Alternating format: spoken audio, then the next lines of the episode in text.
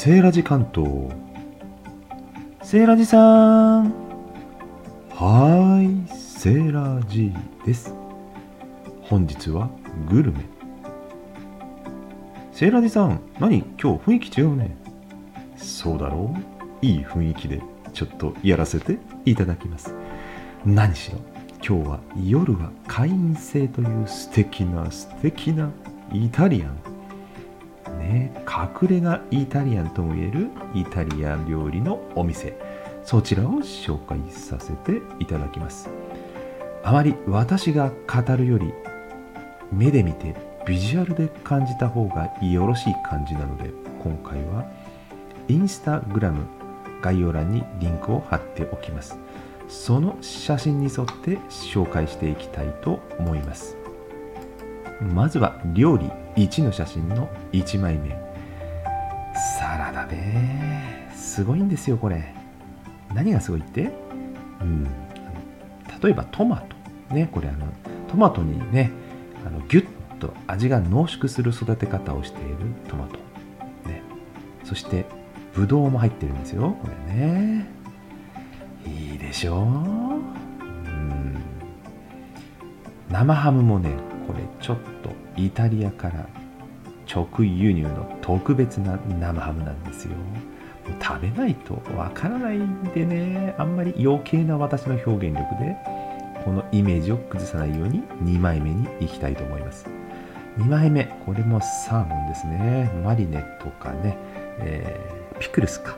他のものと混ざっておりまして一緒に食べてもよろしい。うん。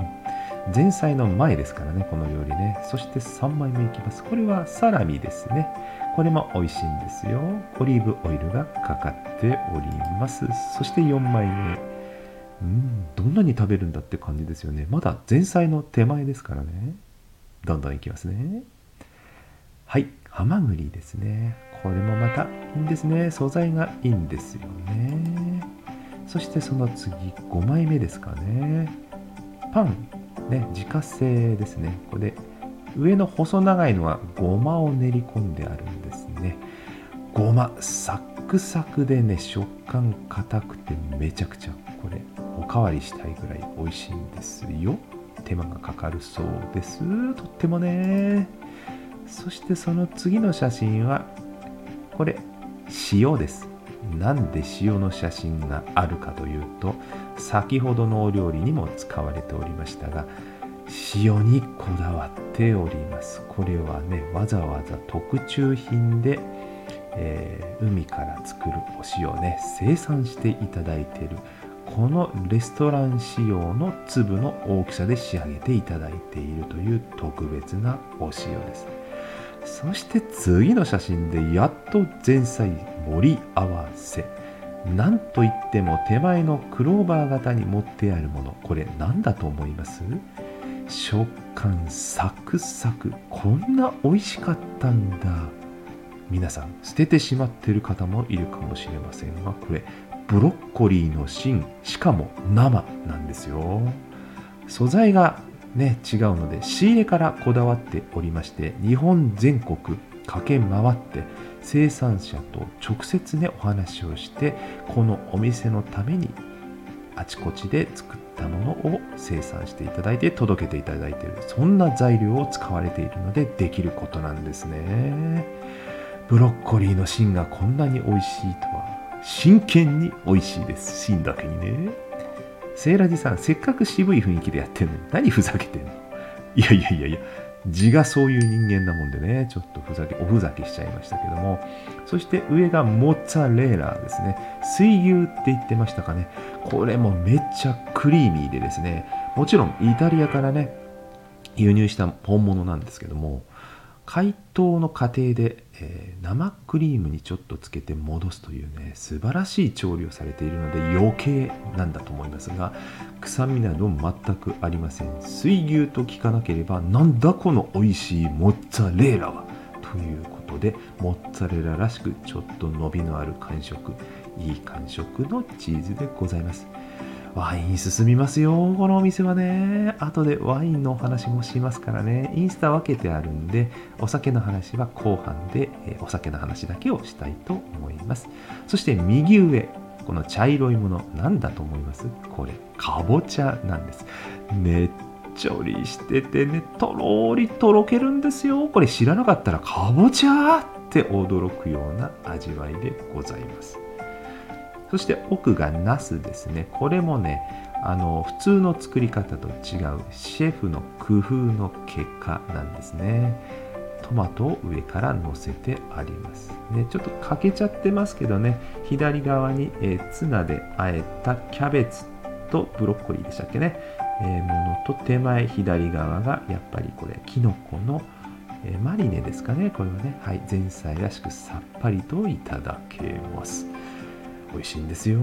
これ葉っぱもね、ルッコラとかも本当美味しいんですよ。すべてもったいなくてね、ゆっくり食べてしまう。そんな味わいです。そしてその次、アクアパッツァです。これ、アクアパッツァなんですよ。あの、中華料理でよく油でね、最後仕上げる。で、目の前でサーブしてさばいていただく。そのスタイルで出してくださってます。カサゴでしたね、今回はね。アクアパッツァって知ってました？あの意味はね、水の中で暴れるっていう、その調理方法を表現した名前らしいんですよ。グツグツ、グツグツね、熱湯というかね、あのボイルされて出てくるというね、この沼みが濃縮しているのが特徴でした。これも身も柔らかいし、めちゃくちゃ美味しい。あ、めちゃくちゃ美味しいじゃ食レポにならないですね。いや、食レポではないんです。今日はこの素敵なお店の雰囲気、そして料理の味わいを出すために、いつもと違う BGM、そして写真メインで紹介をさせていただいております。アクアパッツァに続きましては、フリッターサクサクはもちろん、中身のこれ穴子なんですけども穴子って本当に美味しい魚なんですよね。材料からこだわっているので美味しい穴子の味を本当に堪能できるフリッターです。サクサクでたまりませんよ。ね。かかっている塩も違うからまたうまみが増増幅増縮うんたまらない。うんどうしよう。そしてその次。これがいいんですよ。パスタ。ねペペロンチーノ。しらすが入ってましてこの乳化した感じのね味の絡み方がこれ特殊なねシェフ阿部さんがわざわざ一目惚れして取り寄せている特殊な手に入りにくい地みかん。みかんじゃないですけど柑橘を使っておりましてその香りもあって食べたことのないまさに看板料理。でございましたよ。うん。長くなりましたね。余韻を楽しんでる感じなんですね。長くなりましたので次に行きたいと思います。その次がですね、えー、もう一つ料理2のインスタの方に飛んでいただきたいと思います。料理にこれ。お肉なんですけども7時間かけて仕込んでくださっている。そして最後の仕上げは目の前で上にねある白っぽいものこれは炭なんですよ。熱々のね高熱の炭で表面最後ジューッとやって煙を出して仕上げる。目の前でやってくださるんですよ。その演出外そして肉の香ばしい香りが店内中に広がるわけですよ。それを切り分けて出してくださったのが次のお皿。見てください。この真っ赤な色。半分牛肉で半分これ鹿ジビエなんですけど両方ともね鹿は鹿でもちろん赤身のうまみたっぷり。鹿って言わなければ何の肉かわからない謎の赤身肉。こんな美味しい肉がこの地球にあったのね。そんな味わいです。牛肉は牛肉で先ほどジュッとやった炭の香り炭で焦がした香りがいいんですよ。炭火でバーベキューをやった時にどんなに安い肉でも肉が美味しくなるあの香りって炭の香りだったんですね。もともと美味しいお肉にさらに炭の香りが移ってもうこの上ない。そしてこの赤い色にもかかわらずお皿の下に赤いもの何も滴ってないんです。ここやって仕上げるのがプロフェッショナルですよ。これ全然滴らないんですよ。不思議でしょ？うこれは素人には真似できません。このお店に来て食べるのが一番。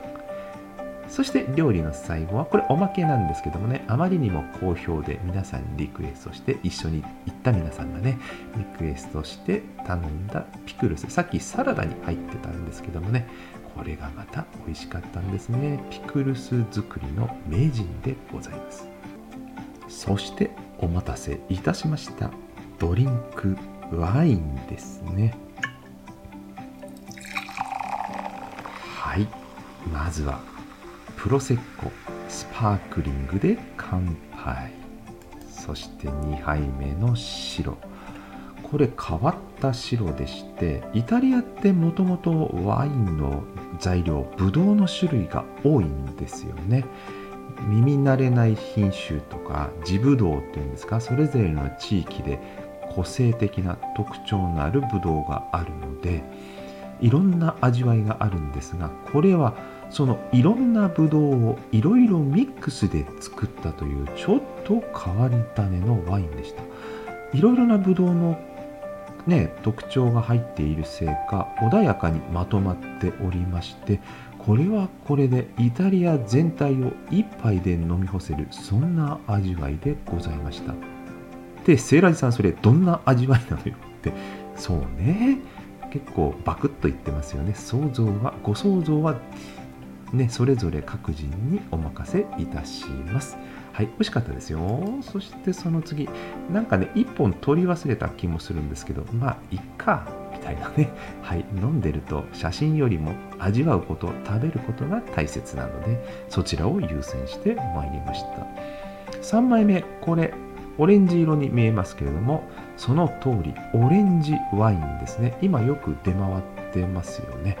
これもまた美味しい味わいで白から赤へ行く途中に挟んだ。そのチョイスがなかなかグーですね。そして最後は赤ワインね。これもね最後の真っ赤なあのお肉に合わせていただきました。